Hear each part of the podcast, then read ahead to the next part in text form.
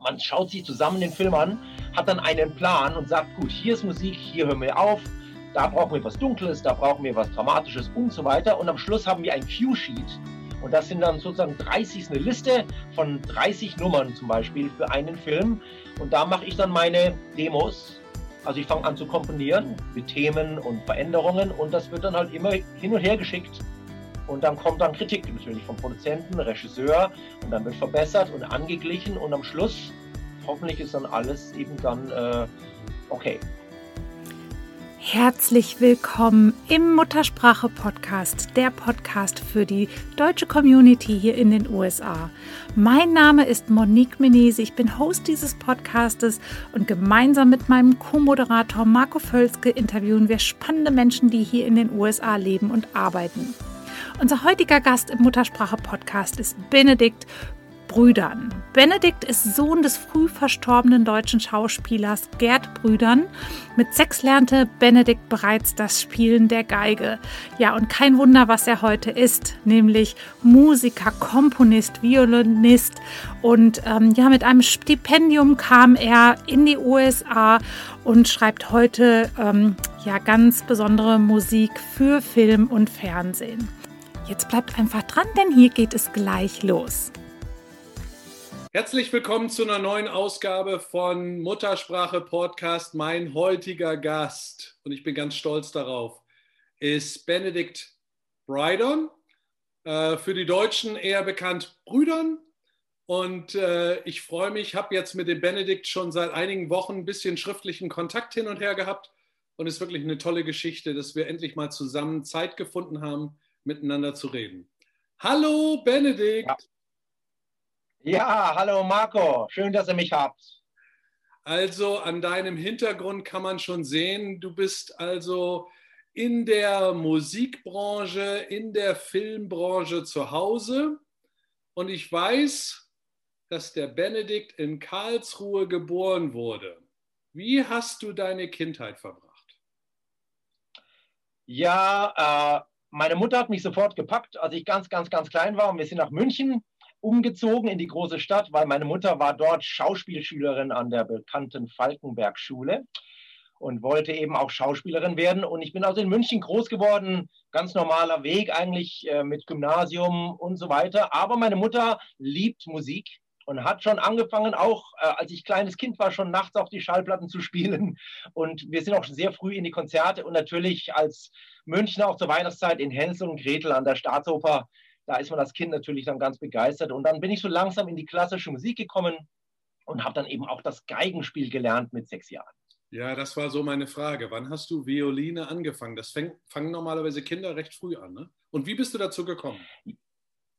Ja, das ist ganz interessant. Also in, im Ausland, vor allem in Asien, fangen die jetzt schon mit drei bis vier Jahren an, natürlich äh, Geige zu lernen. Aber in Deutschland halten wir uns da noch zurück. Da ist so zwischen fünf und sechs ist eigentlich so das Alter, wo in der Klasse die meisten dann ein Instrument sich suchen.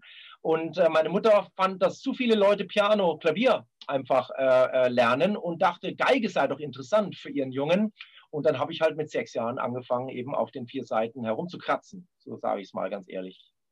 Äh, und ja, so also als Sechsjähriger, wie fühlt sich das an, ein Instrument so seitlich zu haben und, und zu wissen, welche Tasten war das einigermaßen? Kannst du dich daran erinnern, so als Kind war das ein bisschen schwierig zu lernen?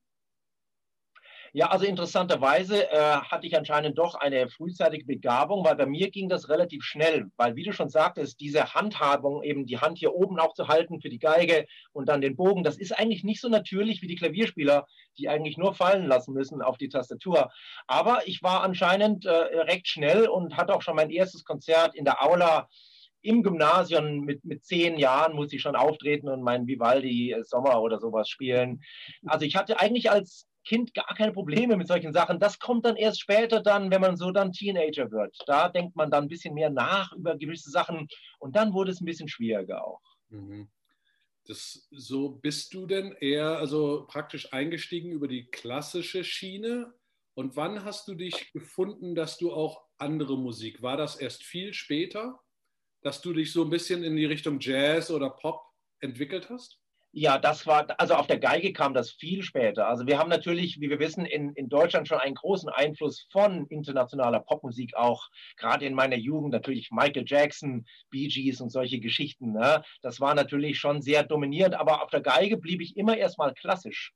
Aber dann eines Tages hat meine Mutter mich in ein Konzert geschleppt und gesagt, diesen französischen Geiger, den musst du dir mal anschauen. Ich dachte, oh mein Gott, jetzt haben wir schon wieder einen Beethoven oder sowas. Aber dann stand da dieser Franzose, Stefan Grappelli, und spielte plötzlich Jazz auf der Geige mit einem Hemd, ganz bunt, ein hawaiianisches Hemd. Mhm. Und das hat mich so begeistert, dass ich sofort etwas recherchiert habe. Da war ich, glaube ich, so 12, 13, 14 und und habe mich dann eben mit dem Hot Club du France und dem Early Jazz, Louis Armstrong und diesen ganzen Sachen beschäftigt. Und da habe ich auch gesehen, wow, auf der Geige kann man auch noch mehr Spaß haben mit eben im Falle Jazz und bin dann so langsam auch ein bisschen eingestiegen. Aber mein Lehrer war sehr streng. Der hat das erstmal untersagt.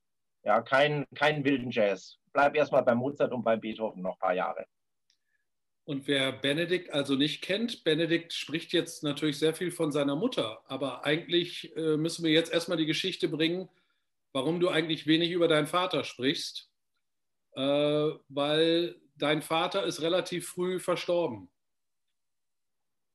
Ja, leider. Mein Vater, äh, Gerd Brüdern, war ein recht bekannter Schauspieler und Leiter der Falkenberg-Schule in den äh, 60er Jahren. Und äh, damals auf der Bühne mit Theaterleute kennen die natürlich äh, Therese Giese und, und äh, Hans Klarin, Pumuckl-Stimme.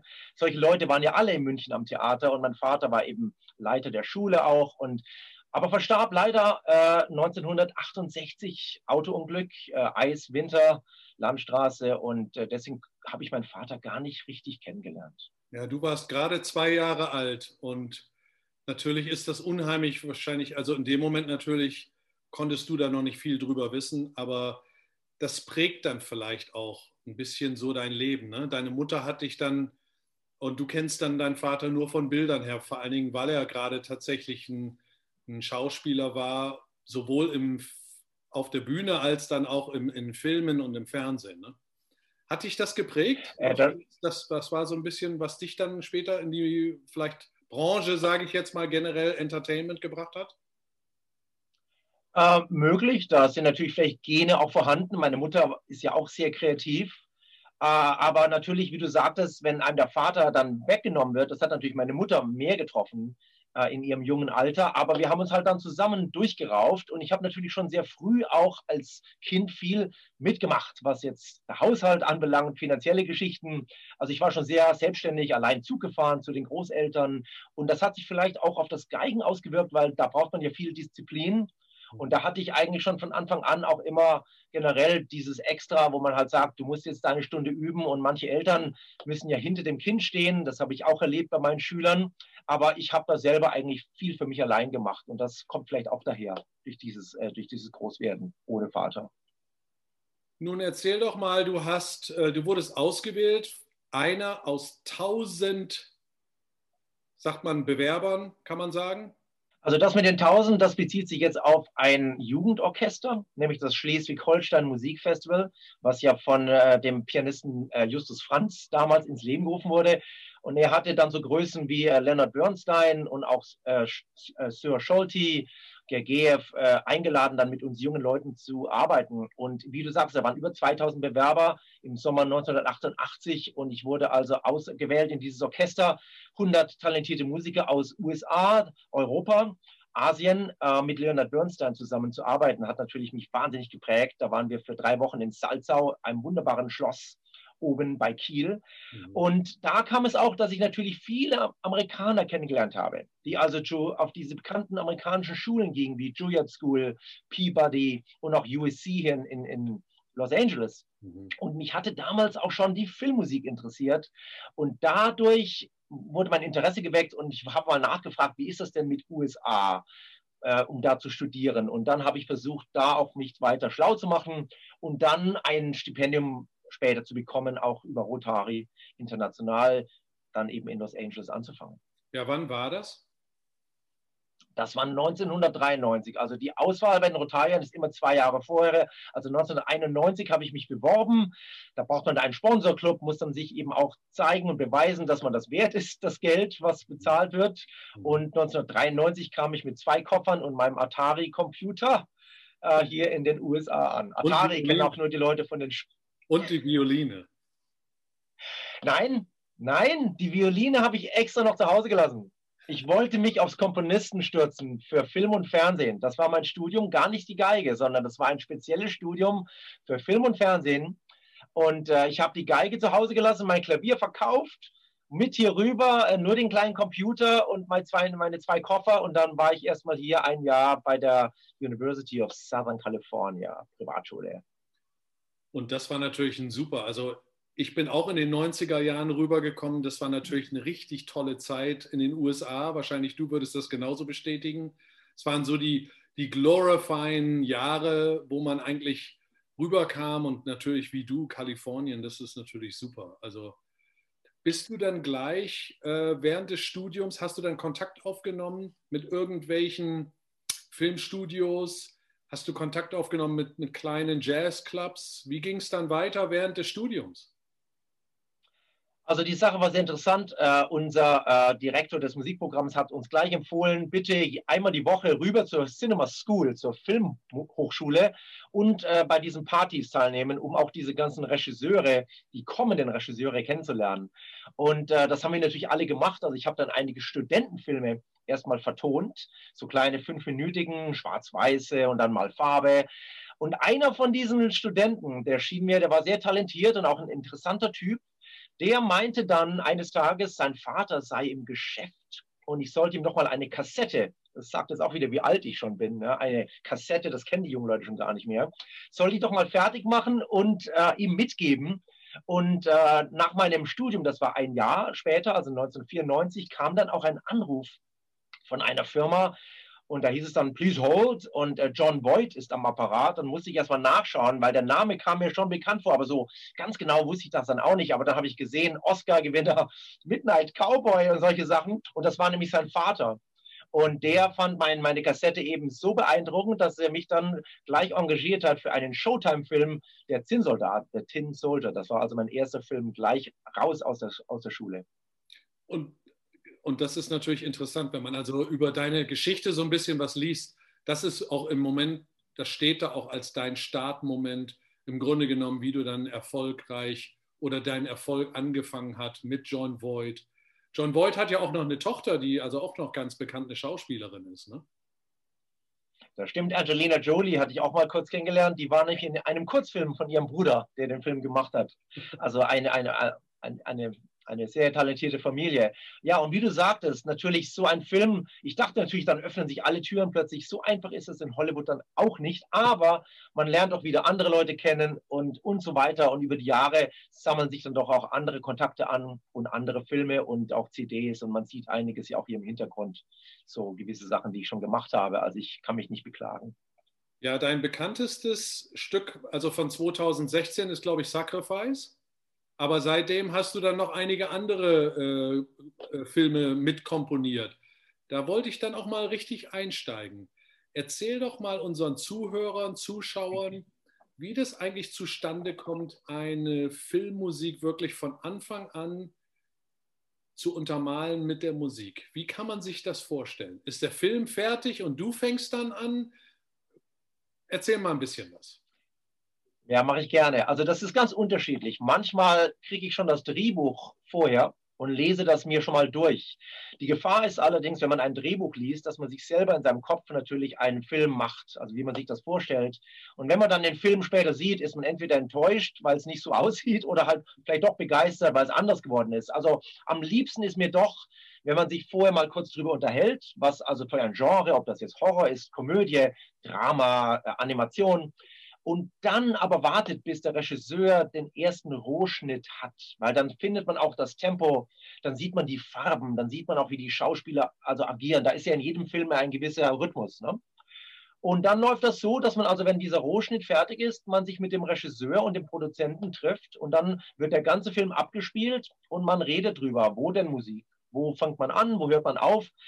manchmal legt auch der, der Cutter, also der, der Editor, schon Musik rein.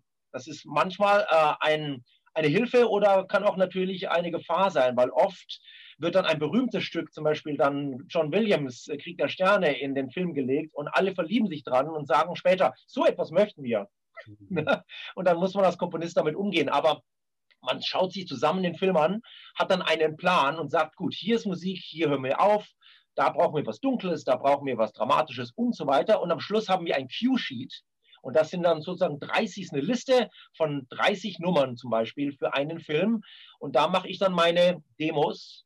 Also ich fange an zu komponieren mit Themen und Veränderungen und das wird dann halt immer hin und her geschickt. Und dann kommt dann Kritik natürlich vom Produzenten, Regisseur und dann wird verbessert und angeglichen und am Schluss hoffentlich ist dann alles eben dann äh, mhm. okay. Und fängst du dann tatsächlich an, entweder am Klavier zu sitzen oder, also du spielst auch Klavier, nehme ich mal an, weil du gerade gesagt hast, du hast dein Klavier dann verkauft. Du fängst dann an, das vorzuspielen für dich selber erstmal. Wird das dann schon aufgenommen als erste Spur und dann wieder rübergesandt, bevor das dann im großen Rahmen, ja? Also hier ist es so, also ich glaube, es gibt nur noch ganz, ganz wenige Komponisten heutzutage, die das nur am Klavier machen, weil heutzutage mit den Computern und den ganzen aufgenommenen Instrumenten, also ich habe hier ein, eine, eine, drei Bildschirme vor mir gerade und ich habe sofort, ich kann hier die Hörner abrufen und die Klarinetten und die Schlagzeuger und die Effekte. Das also das mit dem Klavier ist eigentlich vorbei. Ich persönlich schaue mir den Film an und nudel mal so ein bisschen manchmal was schon probiere mal was aus, nur für mich. Ne? Mhm. Und dann wollen aber die Produzenten und Regisseure auch schon was hören. Also da muss man dann schon denen auch sagen, wenn ich Streicher will, dann mache ich so eine Fake falsche Streichersache, dann hören die schon mal, wie das klingt mit den Streichern. Und natürlich, wenn das Budget dann stimmt, geht es später in das Studio und dann werden die falschen Streicher mit den richtigen eben dann oder im Orchester ersetzt. Ja. Genau, das war dann so meine nächste Frage. Ist das dann oft, dass tatsächlich du dann mit anderen Musikern zusammenarbeitest im Studio, ja? Auf jeden Fall. Jetzt natürlich äh, wegen der Pandemie passiert, passiert vieles natürlich mit über Entfernung. Da schickt man dann nur die MP3 und dann kriegt man dann das Signal zurück und, und layert das zusammen. Aber ja, man arbeitet natürlich mit dem Orchester oder mit Streichquartetten oder mit anderen Musikern, äh, je nachdem, was der Film auch braucht an Palette. Ne? Manche Filme sind ja größer, da ist das dann symphonisch. Andere Filme, vielleicht ein kleines Drama, da hat man dann nur fünf Instrumente oder sowas. Ja, da muss man also vorher das sich entscheiden mit dem Regisseur zusammen und hoffentlich ändert keiner seine Meinung dann während der Produktion. Das passiert nämlich manchmal auch. Da kommt dann plötzlich ein Kommentar, warum haben wir denn kein, keine Oboe mit dabei? Und dann haben wir nicht besprochen und so. Aber deswegen gibt es diese Demos und hoffentlich sind die so gut, dass alle sagen, so machen wir es und jetzt produzieren wir es richtig. Ne? Ist das im Moment dein Kerngeschäft? Ist im Grunde genommen Filmmusik als Composer zu machen? Oder ist das eines deiner Bereiche? Äh, weil du hast ja auch noch individuell Musik gemacht und du hast auch selber CDs aufgenommen und auch noch mit anderen Bekannten gespielt. Stimmt, ja, bei mir teilt sich das wirklich. Erstens brauchen Filme Zeit. Also es ist ja nicht so, dass es sei denn, man ist vielleicht jetzt John Williams oder Danny Elfman, die haben vielleicht alle zwei Monate ein neues Projekt im Angebot. Aber meine Freunde und Kollegen, da dauert das immer zwei Jahre, bis die wieder ein Projekt fertig haben. Mhm. Und aber ich möchte auch meine Musik rausbringen. Ich habe auch, wie man hier hinten sieht, also ein Hot Club Quartett, das ist so eine Jazzgruppe. Ich habe meine eigenen CD-Geschichten. Ich habe eine moderne Geige, das sieht man hier, meine, meine New Age-Geschichte. Also ich produziere gleichzeitig im Laufe des Jahres ein, zwei Alben, CDs oder wie man das heutzutage nennen will. Äh, und dann natürlich vielleicht ein Film oder auch mal was Kleineres oder ich arrangiere für Kollegen. Also bei mir teilt sich das und ich toure auch noch. Jetzt geht es nicht, aber ich war natürlich für die letzten zehn Jahre auch viel unterwegs weltweit. Und also das bei mir teilt sich das und wenn ich das eine nicht mache, interessant, vermisse ich das andere. Mhm. Also zu viel komponieren alleine in der Schwar im schwarzen Studio, dann möchte ich wieder raus auf die Bühne und mal die Gesichter sehen von den Fans und andersrum auch. Ne? Und wenn du jetzt so mit deiner Gruppe unterwegs bist, ist, wie viel seid ihr? Also ist das, ist das auch so ein bisschen innovativ, dass ihr also untereinander äh, losgeht und okay, ich nehme jetzt mal noch mit zwei Kollegen oder es kann auch mal eine Fünfergruppe sein oder ein Quartett? Ja, wir sind ja recht flexibel, also was den Jazz anbelangt. Ich habe zwar eine Kerngruppe, das sind eigentlich immer so drei, vier Leute, Aber manchmal wird natürlich dann, dann sagt, ich spiele natürlich auch wie du in, in kleineren äh, Konzertsälen oder mal dann ein Spezial, Special Event, also eine Spezialveranstaltung. Da wollen die vielleicht dann doch noch extra was. Dann sagen die dann, ah, bitte noch mal noch ein Saxophon dazu oder noch ein, ein Schlagzeuger. Aber mein, mein Minimum ist immer eigentlich drei. Das wäre dann eben Gitarre, Bass und, und Geige und natürlich davon baue ich dann auf. Das, aber ich habe auch schon allein gespielt und zwar mit meinen MP3-Tracks, dann, wenn so mal so spezielle Sachen kommen, äh, ein bisschen mehr so auf New Age oder Popmusik, da spiele ich dann auch mal alleine. Und da habe ich dann immer diese lustige Geige da hinten mit der, das ist so meine elektrische dann. Ja. Erzähl doch mal, wie so, eine, wie so eine elektrische Gitarre, konntest du die entwickeln? Hast du die so einfach gekauft? Hast du da selber mitentwickelt? Ja, also die Geige hier hinten ist also von einem äh, Geigenbauer, der lebt in Ojai, also das ist äh, nördlich von äh, Los Angeles, zwischen Santa Barbara und, und Los Angeles. Und äh, war eigentlich Designer für, für das Fernsehen. Und zwar hat er viele Raumschiffe geschaffen für Star Trek Enterprise. So vor vielen, vielen Jahren. Also er ist sehr, sehr gut am Computer. Und er hat sich eine Maschine besorgt, die anscheinend vom Computer das Bild dann ausschneidet auf Holz. Also das sind äh, ganz spezielle Maschinen, da legt man ein Stück Holz rein.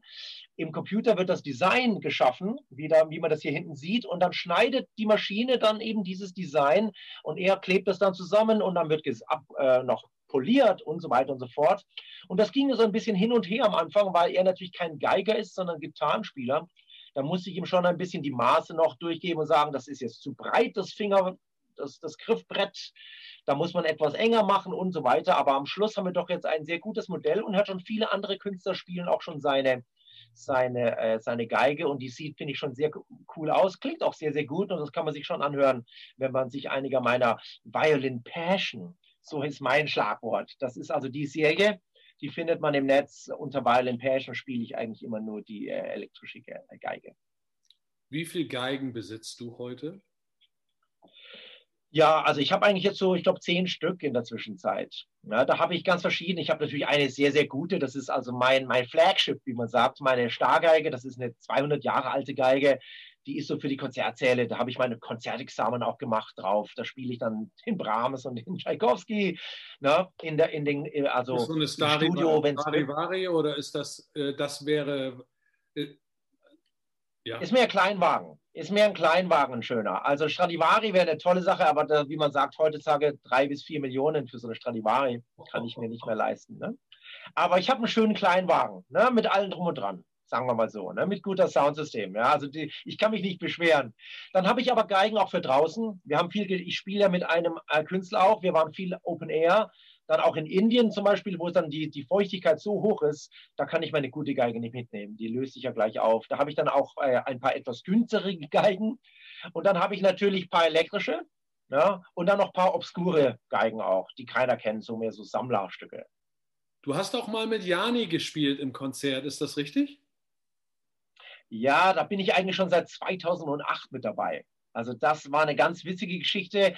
Das ist natürlich alles Beziehungssachen. Also ich habe hier in Los Angeles schon viel gespielt auch. Ich habe dann meine Geige doch aus Deutschland rübergebracht. Also zwei Jahre später bin ich mal Weihnachten nach Hause und habe gesagt, also du, die Geige kommt jetzt mit, weil ich gemerkt habe, die Kolleginnen suchen Geiger auch für ihre Sachen. Also auch zum Geld verdienen war es natürlich eine tolle Sache. Also ich, die Geige kam mit rüber. Und dann habe ich natürlich auch viele Musiker kennengelernt und unter anderem auch eine Cellistin, die schon seit den 80er Jahren mit Jani spielt. Und die hat mich dann auch empfohlen, weil ich sehr ich möchte mal sagen, ein belebter Geiger bin. Also ich stehe eigentlich nicht nur da und spiele, sondern ich bin also wirklich, der Kameramann muss immer gucken, dass er mich im Bild behält, weil ich doch sehr aktiv bin. Und das hat dem Jani ungeheuer gut gefallen. Und äh, der hat mich dann gleich damals für ein Video, was in Acapulco gedreht wurde, da war ich schon mal gleich mit dabei für The Voices in Acapulco. Und in der Zwischenzeit waren wir in Ägypten, haben bei den Pyramiden gedreht und in El Moro äh, bei dem bei dem Schloss äh, in, in, Puerto Rico und wir waren natürlich China, Armenien, Indien. Also ich muss schon sagen, tolle Sache, äh, weltweit unterwegs und ich bin eigentlich mit dabei, aber dieses Jahr leider, wie gesagt, für alle Künstler eine große Tourneepause. Deswegen erstmal für eine Weile nicht unterwegs, aber hoffentlich im nächsten Jahr oder übernächsten wieder. Es gibt einige äh, Stücke, die du untermalt hast, aber da waren noch andere Spieler. Also ich, ich, ich denke jetzt mal der Sean Connery ist gerade vor kurzem verstorben. Du warst bei Entrapment, bei dem Film. hast du also auch mitgemacht. Was war deine Rolle in solchen Filmen, wo du also dann wahrscheinlich ja nicht die ganze Musik gespielt hast? Ja, da zum Beispiel war ich jetzt gar nicht der Komponist, sondern das war eben Christopher Young. Ich war eigentlich nur mit im Team als äh, Orchestrator. Also ich habe die Musik vom Chris bearbeitet und dann von seinem Klavier, weil der Chris noch sehr old-fashioned damals also äh, äh, gearbeitet hat, also richtig traditionell muss man sagen. Ich finde es auch irgendwie ganz gut. Äh, der hat das eben auf Papier mit mit Schreib mit ähm, mit äh, mhm. Bleistift mhm. Äh, aufgeschrieben, Notenpapier und Bleistift und wir haben das Ganze dann in die Computer umgesetzt und auch schon mal aufgeblasen. Er hat halt dann nur gesagt, hier machen wir drei Hörner und hier machen wir Trompeten und dann wir haben das sozusagen etwas größer gemacht und da habe ich aber trotzdem viel gelernt. Das war mehr so eine Lernphase. Also komponiert habe ich für den Film nichts und auch gespielt hat das London Symphony Orchestra. Da war ich also auch nicht mit dabei. Aber manche Projekte dieser Art äh, kommen eben auch zustande, wo man halt dann mehr im Team mitarbeitet, eben in speziellen Funktionen. Aber ich finde das schön, dass du wirklich so eine, Brei so eine richtige Bandbreite hast, also selber Konzerte machst, bei anderen mitspielst, als äh, dann für, für Filme was machst das wahrscheinlich hilft dir auch, dass du so eine Bandbreite hast, in, in jeder möglichen Lebenssituation dann doch irgendwas zu machen. Wie oft kommst du nach Deutschland? Ja, also ich versuche generell einmal im Jahr nach Deutschland zu kommen. Äh, also meine Mutter lebt ja auch noch in München und ich habe natürlich viele Freunde noch da. Und äh, auch äh, ich, in Deutschland haben einige Musiker schon meine Sachen aufgeführt, also äh, klassische Musik vor allem. Da bin ich natürlich sehr froh und freue mich natürlich, dass äh, solche Gruppen wie The Violins, das Violinduo und andere, auch das Württemberger Kammerorchester hat schon äh, zwei meiner Stücke uraufgeführt, äh, Kompositionsaufträge. Da, äh, deswegen verbindet mich natürlich auch was und ich würde auch gern mal in Deutschland was arbeiten für das deutsche Fernsehen. Hat sich bis jetzt noch nicht ergeben, aber man weiß natürlich nie. Äh, also ich bin einmal im Jahr auf jeden Fall, und jetzt, wo meine Mutter älter wird, hoffe ich noch zweimal im Jahr. Dieses Jahr Ging es leider jetzt nicht natürlich, ist ein bisschen kritisch mit dem Fliegen, mhm. ne, diese Langstreckenflüge, aber ich hoffe doch, dass ich im nächsten Jahr oder wenn das Impf, äh, der Impfstoff da ist, dass man dann wieder etwas äh, unbeschwerter reisen kann. Jetzt musst du doch mal unseren Hörern und Zuschauern erklären, warum du das Ü mit dem Y ausgetauscht hast, weil eigentlich heißt du ja Brüder. Ja, das stimmt, Brüdern. Aber ich habe schon früh gemerkt, hier in den Staaten diese Umlaute, ist so nicht das Richtige für die Amerikaner. Auch wenn jetzt eine Firma wie Uber, die Taxifirma, jetzt sehr, sehr bekannt geworden ist, aber die zwei Punkte haben sie trotzdem weggelassen über ihrem U. Ne? Wir wissen natürlich, worum es geht. Aber ich habe mir das überlegt damals und habe gesagt, also mit dem Ü, UE hat mir nicht gefallen, so wie man das im Internet dann oft auch schreibt. Das äh, fand ich einfach visuell nicht gut. Da bin ich vielleicht auch zu sehr Künstler, mache meine eigenen Designs für meine Cover und da habe ich mir gedacht, was machst du jetzt? Und dann habe ich gedacht, naja, Y wahrscheinlich. Ne? Und dann habe ich das mal reingesetzt und dann dachte ich mir, naja, Brydon gibt es eigentlich gar keinen auf der Welt. Na dann. Und deswegen wurde das dann offiziell. Ne? Jetzt ist es dann der schöne, Brydon. Schöne Geschichte. ähm, ja, dann lass uns doch mal ein bisschen tiefer den Hintergrund nehmen jetzt in der Corona-Krise. Wie hast du jetzt dein Jahr 2020 in LA Lebst du direkt in LA? Wo lebst du? Also ich lebe hier in Santa Monica, also am Meer unten. Ich habe lange in Hollywood gewohnt und bin dann äh, nach Santa Monica gezogen.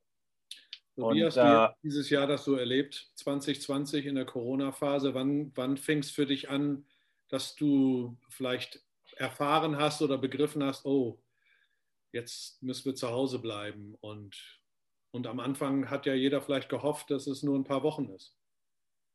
Also für mich ist das Ganze interessant, weil wir doch im letzten November noch für eine Woche auch in China waren mit dem Jani. Wir haben nämlich zwei Konzerte gespielt, einmal in Beijing und noch einmal in Shanghai. Und äh, selbst in diesen Städten war von diesem ganzen Virus noch überhaupt nichts zu hören. Als wir dann wieder hier waren, so einen Monat später, ne, im Dezember, da kamen ja dann auch die Nachrichten aus China mit dem Lockdown in China. Und äh, das hat uns hier aber auch noch nicht so beunruhigt und im Januar fand in Los Angeles die große Musikmesse statt, die NAM. Das ist die Messe wie die Frankfurter Musikmesse, nur auf amerikanisch. Und da kamen immer auch so 100.000 Leute kamen da nochmal zusammen in Anaheim, das da, wo Disneyland ist. Und da habe ich mir auch schon gedacht, aha, hat auch noch keinen interessiert, dass vielleicht so ein Virus geben kann. Also da waren wir doch alle hautnah in der Messehalle unterwegs und haben Hände geschüttelt und uns umarmt und Produkte angefasst und so weiter. Und dann Februar lief noch gut, da habe ich auch noch viel gespielt, äh, viele Konzerte, äh, war Tournee geplant auch mit Jani nach Mexiko. Äh, aber dann, wie wir wissen, Mitte März kam dann hier bei uns der Lockdown rein. Ja, da ging es ja dann schon, Italien ging ja schon dann auch die Zahlen hoch, da war es schon ganz schlimm im Januar. Ne? Und äh, Februar dann ganz heftig und bei uns dann auch im März ging dann gar nichts mehr. Und da muss man wirklich sagen, wow, was ist denn los? Und äh, ihr habt natürlich verfolgt in Deutschland die Amerikaner erstmal auf Toilettenpapier äh, kaufen gegangen. Das schien ja das Wichtigste hier zu sein, dass man genug Toilettenpapier hat im, im, im Haus. Da wurde es aber dann ernster. Ne? Und dann haben wir doch, das war dann irgendwie neugierig, spannend, aber dann auch ein bisschen, ich glaube, dann einen Monat später haben wir gemerkt, Moment mal, jetzt müssen wir überlegen, was machen wir jetzt eigentlich? Ne? Und dann dachten wir dachten alle im August, ist wieder normal. Wir gehen wieder auf Konzerte, wir spielen wieder, wir machen wieder weiter. Aber jetzt natürlich, äh, Anfang Dezember, haben wir jetzt wieder strengen Lockdown, wie ja auch in Deutschland. Und ja, wir sind noch nicht davon entfernt. Also es war schon sehr ungewöhnlich. Äh, vor allem dann, ich glaube, April hat es uns alle getroffen. März war noch irgendwie mhm. andere Energie. Ne? Die Musiker haben Videos gemacht und dann hat man gesagt, ja, das schaffen wir, kommen wir durch. Ja, April ist vorbei. Aber ja, leider nicht. Und jetzt merkt man es doch ein bisschen. Die Leute sind doch schon etwas angekratzter. Hast du denn jetzt während der Sommerzeit noch was machen können? Zu Hause hast du noch ein bisschen so vielleicht ein paar Dinge so ein bisschen rückwirkend, die du so im, im Backburner, sage ich jetzt mal, die du vielleicht so auf, auf, dem Haufen abarbeiten konntest? Hattest du noch Arbeit ja. generell bis im Sommer? Also der Glück, das Glück war, dass ich äh, zwei meiner CD-Projekte äh, konnte ich endlich fertigstellen, weil jetzt hatte ich natürlich die Zeit da, nachdem ich abends nicht mehr los musste in die, äh, in die Bars und, und zu den Hotels oder auf die Konzertsäle, konnte ich natürlich mehr arbeiten. Also ich habe zwei CDs herausgebracht jetzt äh, über den Sommer und äh, habe dann auch, nachdem wir äh, jeder natürlich an seinen Projekten arbeiten konnte, äh, einiges auch hier aufgenommen bei mir zu Hause. Also ich habe für einen Kollegen ein komplettes Streichquartett produziert. Also ich habe alle Geigen aufgenommen und die Bratsche und das Cello kamen von Kollegen und ich habe das hier bei mir dann zusammengebaut und dann wieder zurückgeschickt und auch jetzt andere CD-Projekte. Also da hat sich Gott sei Dank einiges äh, angesammelt, aber natürlich nicht so viel wie vorher. Also ich merke das natürlich schon, wenn dieser ganze Live-Sektor wegfällt. Das ist natürlich schon ein Einschnitt. Und na klar, Arbeitslosengeld, ich hatte Glück gehabt, ich habe mich rechtzeitig qualifiziert. Mhm. Ja, das war für mich gut, aber ich kenne viele Kollegen, die warten immer noch auf Zahlungen und das war ein Hin und Her und ein Gehacke da muss ich sagen, äh, Glück gehabt, das hat mir doch auch ein bisschen geholfen, noch zusätzlich. Aber kreativ war einiges los, auch viel klassisch komponiert, Stücke für, den, für meine Kollegen und solche Sachen. Also da kann ich, kann ich es nicht klar. Und deine beiden Alben sind Jazz oder klassisch oder Pop? Verschiedene Richtungen? Ja, ich mache ja verschiedene Sachen. Also ich habe einmal ein New Age, sage ich jetzt mal so, ein mehr entspanntes Album, das heißt Violin Passion Post Luminum Noir. Das spiele ich eben auf dieser, auf dieser elektronischen Geige, elektrischen Geige. Und das andere ist meine Electro Swing CD. Ich habe unten sieht man das Cover, Swing Machine. Da habe ich schon äh, vor zwei Jahren die erste CD gemacht und diesmal gibt es eben Swing Machine 2. Das ist eben so alter Swing mit modernen Grooves, so ein bisschen, das nennt man Electro Swing. Das habe ich eben herausgebracht und wollte das auch fertig machen und, und hat viel Spaß gemacht und auch Kollegen aufgenommen. Das, Gott sei Dank habe ich die alle im, im, im Januar schon aufgenommen. Dann konnte ich das jetzt alles zusammenschneiden und so. Aber Du hattest jetzt die Zeit, aber du im Prinzip konntest du dich nicht mehr mit den Kollegen dann treffen und natürlich dann auch nicht selber auf Tournee gehen. Das ist natürlich, also die Bühne, du vermisst schon die Bühne, oder? Dieses Live. Auf jeden Fall. Also das Publikum, das ist ja auch für jeden Künstler wichtig. Ja, das geht, das Zoom-Video ist zwar ganz schön und das haben ja auch viele Künstler auch gemacht und auch diese Zoom-Treffen, aber man kann mit Zoom auch nicht zusammen musizieren. Da ist zu viel äh, äh Latency, also das klappt hinten und vorne natürlich nicht so gut. Und ja, man vermisst das einfach im Raum sein. Und wenn dann, wenn dann, ob es jetzt fünf Leute sind oder wie bei Jani dann 10.000 Leute, die einen äh, anschauen und diese Energie, das fehlt mir natürlich. Mhm. Wir haben eine gemeinsame Freundin oder Bekannte, die Lauren Jelenovic oder beziehungsweise die Nachtigall von Jani, die hat eigentlich äh, mich auf dich gebracht. Das fand ich nun ganz interessant. Dann habe ich gedacht, ich schreibe jetzt einfach mal den Benedikt an und das hat dann ja auch jetzt toll geklappt. Äh, seid ihr untereinander als Musiker dann noch ein bisschen miteinander vielleicht über Zoom verbunden? Hält man Kontakt? Auf jeden Fall. Also wir sind ja auch bei Jani eine relativ kleine Gruppe. Also wir sind ja nur zehn Musiker jetzt in, in dem Orchester, also die, die, die, die Kerngruppe. Und äh, ich habe jetzt auch für die Lauren mitgeholfen bei ihren neuesten Produkten, Projekten, was Audio. Ich mache ja auch viel Nachbearbeitung bei mir. Also mit Mastering und, und äh, Noise Reduction oder, oder also Reparatur von Audio, muss man jetzt auf Deutsch sozusagen sagen, mhm. und Mischen und solche. Also wir bleiben da Kontakt. Und auch äh, der Bassist äh, zum Beispiel hat auf meiner letzten Single mitgespielt. Der hat dann in New York einfach in seinem Studio seinen Bass rausgeholt und aufgenommen. Also wir sind auf jeden Fall in Kontakt. Mit manchen mehr, mit manchen weniger. Und man möchte an den Leuten natürlich nicht immer drauftreten. Aber wir sind auf jeden Fall immer, ob das mal eine kurze Nachricht ist oder mal Telefon oder mal ein Skype oder, oder WhatsApp oder Zoom.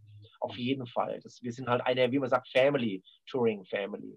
Und was ist mit Filmen? ist die Filmindustrie, fängt sie jetzt wieder an, so ein bisschen was zu machen? Da war ja total Shutdown, würde man sagen, über den Sommer. Sind, ist jetzt Hollywood so ein bisschen wieder am Arbeiten? Ja, Hollywood fängt jetzt langsam wieder an, vor allem äh, Commercials, also, also in der Werbebranche wird, wird wieder viel mehr gemacht. Da ist es etwas leichter, weil die doch nur ein oder zwei Drehtage haben. Ich bin selber ja auch äh, Nebenschauspieler, mache so ein bisschen auch äh, an der Seite, bin auch Mitglied bei SAG AFTRA und äh, ich kriege natürlich die ganzen äh, Casting Notes und da sehe ich schon, es passiert wieder was. Nicht so viel natürlich wie im Januar, Februar, aber es ist natürlich Covid-Test, also da muss man jeden Morgen dann vor dem Dreh sich erstmal testen lassen und dann darf man erst auf das Set. Also die haben natürlich ganz, ganz strenge Auflagen. Ja. Aber es ist nicht mehr so wie früher, weil natürlich jetzt 100 Leute am Set geht nicht mehr so leicht äh, wie eben noch im Januar, Februar. Und äh, aber so langsam, glaube ich, ein paar Sachen werden auf jeden Fall gemacht. Also es ist natürlich schon schwierig, wenn man jetzt so guckt. Also die meisten Kinos sind ja jetzt auch wieder geschlossen und wenn man dann so die Trailers sucht, man, also im hm. Moment ist ja nichts Großartiges, was da rausgekommen ist. Nicht? Also, also wie siehst du das von deiner Seite ähnlich? Also ja, das stimmt. Also es ist natürlich, Animation ist natürlich derzeit stark am Kommen, weil das kann natürlich einfach so geschaffen werden am Computer. Das heißt, diese Filme, da werden wir nächstes Jahr wahrscheinlich mehr sehen werden. Mhm. Ähm, es wurden ja noch viele Produkte auch gedreht im Januar, Februar. Die wurden dann geschnitten natürlich jetzt über den Sommer. Also die werden jetzt nachbearbeitet. Und viele Kollegen auch äh, arbeiten jetzt natürlich an der Musik, aber die können natürlich nur aufnehmen mit allen Musikern separat. Und das wird dann alles zusammengebaut. Ist natürlich viel aufwendiger, kostet auch mehr. Aber wie man auch gelesen hat, natürlich Warner Brothers bringt seine gesamten Filme nächstes Jahr auf HBO Max raus und limitierte Kinos, vielleicht im Ausland oder andere.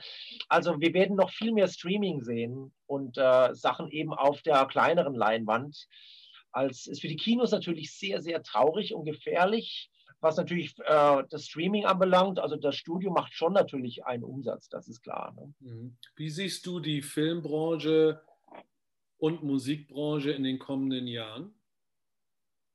Schwierig. Ich glaube, wir sind eigentlich die letzten. Musik noch mehr.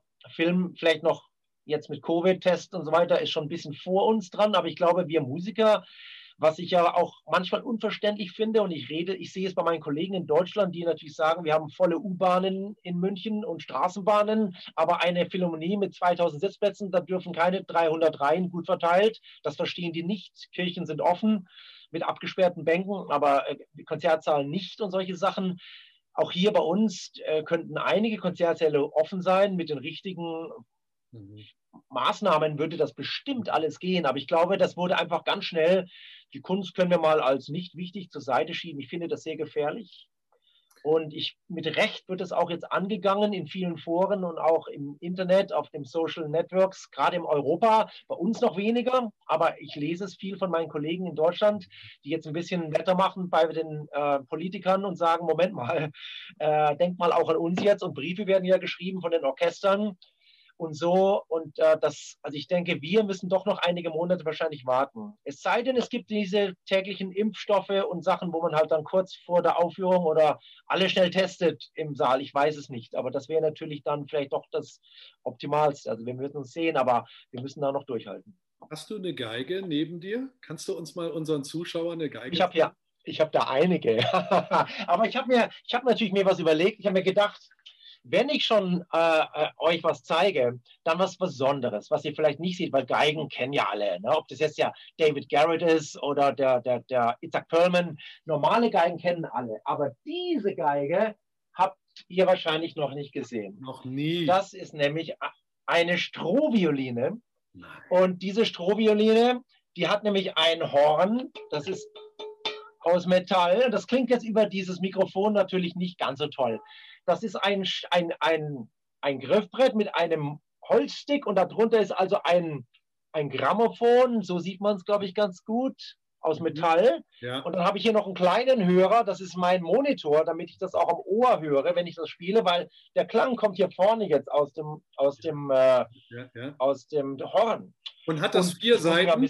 Hat das vier Seiten? Das ist eine, ist eine, ist eine normale Geige. Und ich kann auch sagen, warum das gebaut wurde, das Gerät. Das wurde von einem Herrn Augustus Stroh. Das ist natürlich ein Deutscher, der ist aber nach England ausgewandert. Der hat das erfunden, weil 1905 oder 1910 wurde ja in das Grammophon eingespielt. Das heißt, da lief eine Walze im Studio und man musste in dieses Grammophon sprechen und auch wirklich gezielt reinarbeiten. Sonst wurde das nicht richtig aufgenommen. Trompeten, Posaunen, Sänger natürlich haben es einfach die sind ja mehr direkt. Ne? Aber eine Geige, eine normale Geige strahlt generell so ein bisschen mehr ab und die klang dann immer irgendwie nicht gut. Das heißt, der, der Mr. Stroh hat sich gedacht, ja, wenn ich jetzt den Klang durch dieses Rohr rausschicke, dann kann ich die Geige besser aufnehmen. Also der hat dann Cellos gebaut, Gitarren, Banjos und Geigen. Sind sehr selten. Das ist eine, hier ist eine Replika, das ist ein nachgemachtes. Ich habe aber auch zwei Original hinten äh, im Schrank, die sind von 1910. Das sind also original Strohgeigen ja. und die klingen durch, aufgrund wie ein Grammophon, also sehr, sehr äh, nostalgisch.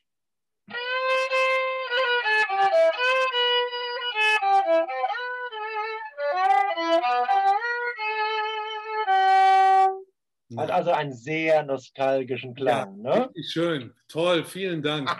Also Benedikt, das war jetzt ja, richtig gut. Vor allen Dingen die Erklärung dazu natürlich, äh, wie das zustande gekommen ist mit dem Stroh. Also das ist natürlich, hätte ich jetzt nicht gedacht. Nimmst du die dann auch auf Konzerten dann immer mit, so auf Touren? Sogar auch bei Jani oder eher nur bei deinen eigenen Konzerten? Also zum Beispiel die Strohgeige ist so speziell und vor allem die Antiquitäten. Also die, das Replika habe ich auch schon mal draußen gespielt, wenn die Leute so, so einen äh, Great Gatsby-themed Event, also es gab ja im letzten Jahr oder vor ein paar Jahren diese 20er Jahre Retro-Bälle. Mhm. Da war dann plötzlich ganz wieder äh, diese wilden Zwanziger äh, in, in, Mode und dann wollten die Leute solche Geigen. Aber ich bringe natürlich nicht die, die alte, die alte historische Geige ist wirklich ein Museumsstück und die sieht man auch im Smithsonian Museum in Washington zum mhm. Beispiel. Die sind sehr, wirklich rar, sehr, sehr selten. Gibt es nur noch einige hundert auf der Welt. Mhm. Und äh, da spiele ich dann die. Der Jani mag nur normale Geigen. Also. Bei dem spiele ich nur die traditionelle, die Holzgeige, die Holzversion. Ähm, so, jetzt sind wir schon wieder fast am Ende unseres Podcasts. Äh, jetzt zum Schluss fragen wir immer, wenn du jetzt die Möglichkeit hast, nochmal so Revue passieren zu lassen.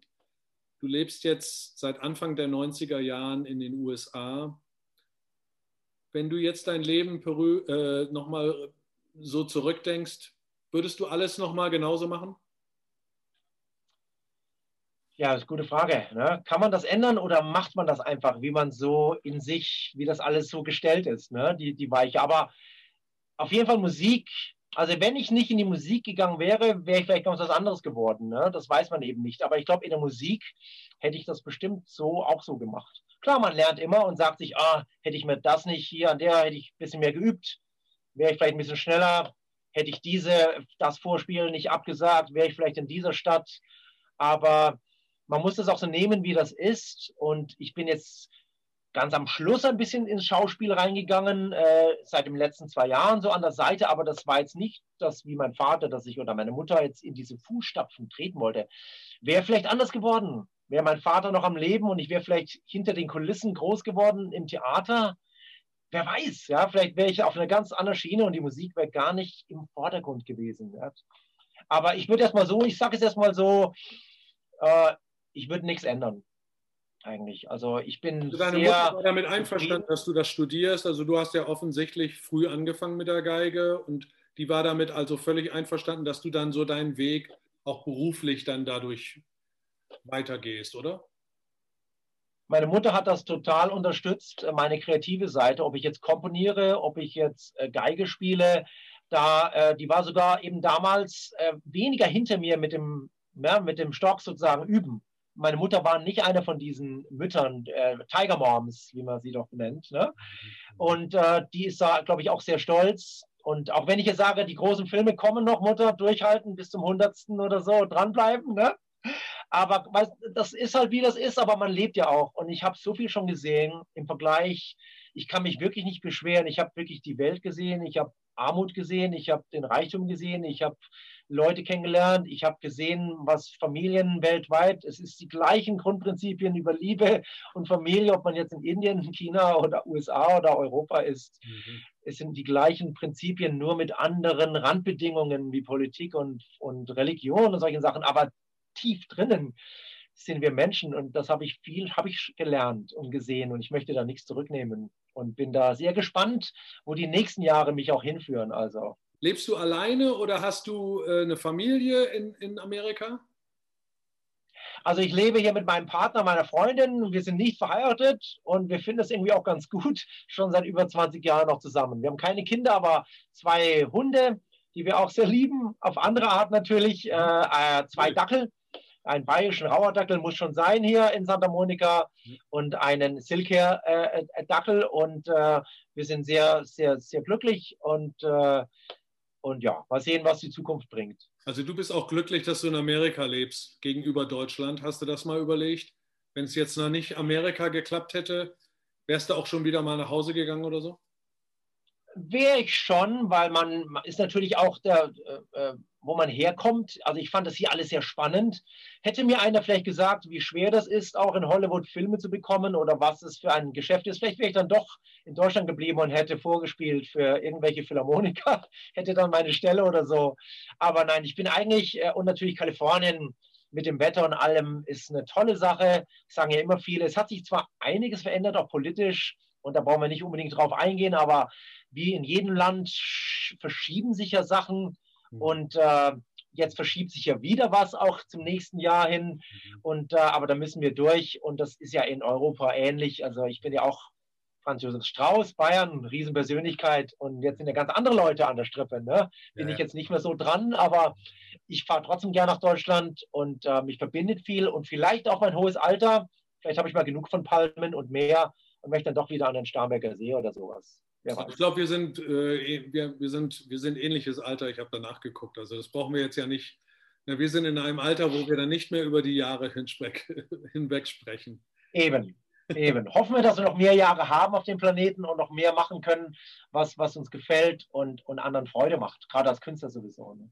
Was ist so dein, äh, was ist dein Lieblingsspielort? Kann man das so sagen? Vielleicht Konzerthalle oder äh, äh, Philharmonie oder, oder irgendein ein, ein, ein Standort, wo du sagst, oh, das ist ein ganz, das war ganz, das war richtig so, das war ein richtig schöner, schöner Platz, wo wir Musik gemacht haben. Das kann jetzt entweder mit dir alleine gewesen sein oder halt zusammen mit Jani oder mit irgendjemand anderem?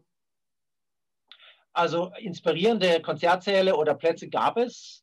Äh, da fallen mir einige ein. Äh, zum Beispiel in Denver, Colorado äh, ist Red Rock das ist also in den Berg gehauen, ein, ein Amphitheater, wo man eben äh, richtig die, die, das Publikum sieht dann auch noch die Stadt Denver im Hintergrund äh, glitzern und wir sehen nur diese roten Felsen drumherum. Also das fand, das hat mich sehr, sehr äh, inspiriert.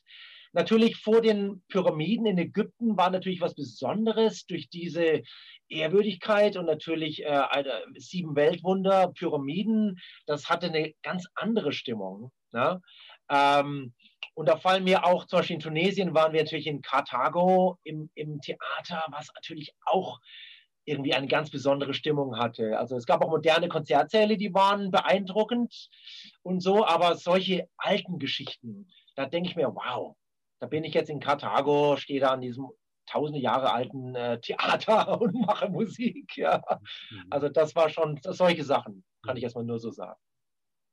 Also es war jetzt wunderschön, dir zuzuhören, Benedikt. Also wir können jetzt wahrscheinlich noch hier stundenlang weitersprechen. Äh, vielleicht machen wir es ja ein anderen Mal nochmal, äh, wenn dann wieder Konzerte zum Beispiel angefangen haben. Dann kannst du ein bisschen was erzählen, wie dann so die, die Zeit über, überbrückt hast. Das wissen wir ja nun, aber wie es dann eigentlich wieder anfing. Und ich kann mir nur vorstellen, dass alle Zuhörer, die nicht in der Musikbranche sind, aber die der Kultur und Entertainment sehr verbunden sind, können, können es kaum erwarten, wieder in die Konzertsäle und auf Konzerte oder ins Kino zu gehen. Und vielleicht hören wir und sehen wir ja noch viel mehr von Benedict Bryden ähm, oder Brüdern, wie die Deutschen sagen würden. Und es war jetzt also ein spannendes Gespräch. Ich bedanke mich dafür, dass du die Zeit gefunden hast heute. Vielen Dank, Benedikt. Äh, bitte, danke Marco. Schön, dass ihr mich gehabt habt. Und äh, ja, bis zum nächsten Mal. Tschüss. Tschüss. Und das war es auch schon für heute wieder im Muttersprache Podcast. Schön, dass ihr dabei wart.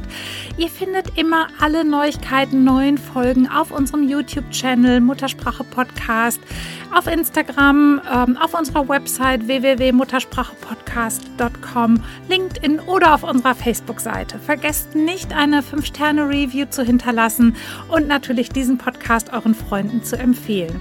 Also bis ganz bald, Monique und Marco.